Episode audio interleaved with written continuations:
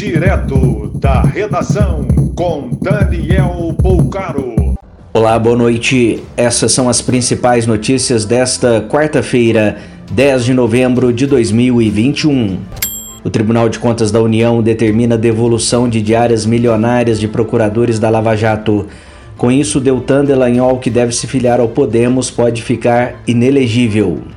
O ex-juiz e ministro Sérgio Moro se filiou hoje ao Podemos e deve ser o nome natural do partido na disputa pelo Planalto em 2022. A inflação do Brasil chegou a 1,25% em outubro, totalizando nos últimos 12 meses 10,67%. Após pedidos de demissão em massa de servidores, o presidente do INEP, Danilo Dupas, afirmou que Enem e Enad serão realizados normalmente. 82 deputados federais mudaram de posição nos dois turnos de votação do texto base da PEC dos precatórios, aprovado por 323 a 172 votos, além de uma abstenção.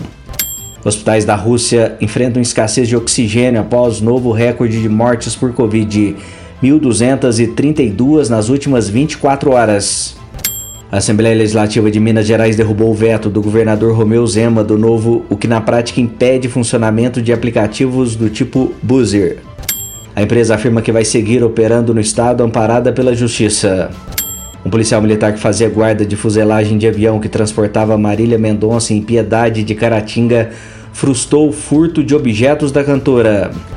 Na madrugada de sábado, dia 6, quatro pessoas tentavam chegar até a aeronave acidentada através de trilha na mata.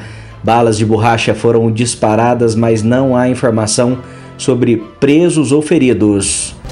Mais informações do site da redação.com.br. Você ouviu direto da redação com Daniel Bolcaro.